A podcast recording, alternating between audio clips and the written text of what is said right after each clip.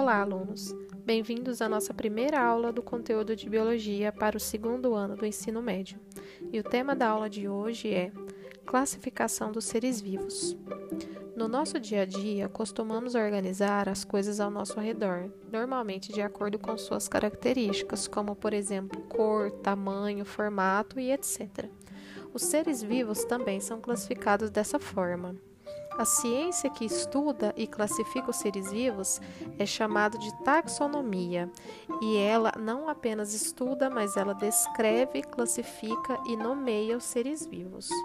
Um dos precursores desse estudo foi Linneu, que separou as espécies de acordo com características e agrupou-se em grupos. As espécies elas são classificadas com base em critérios fisiológicos, embriológicos, bioquímicos, genéticos e ecológicos. A ordem taxonômica dos seres vivos é feita do maior, de maior abrangência, para o menor. Denominamos reficofage para facilitar o nosso estudo.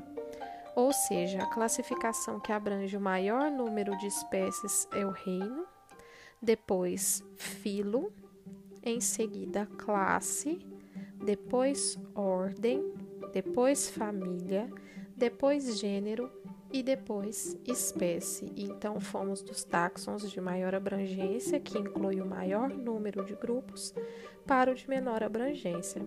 Vamos começar então com os reinos. No nosso planeta existem cinco reinos: o reino Monera, o reino protista, o reino fungi, o reino plantei e o reino animal.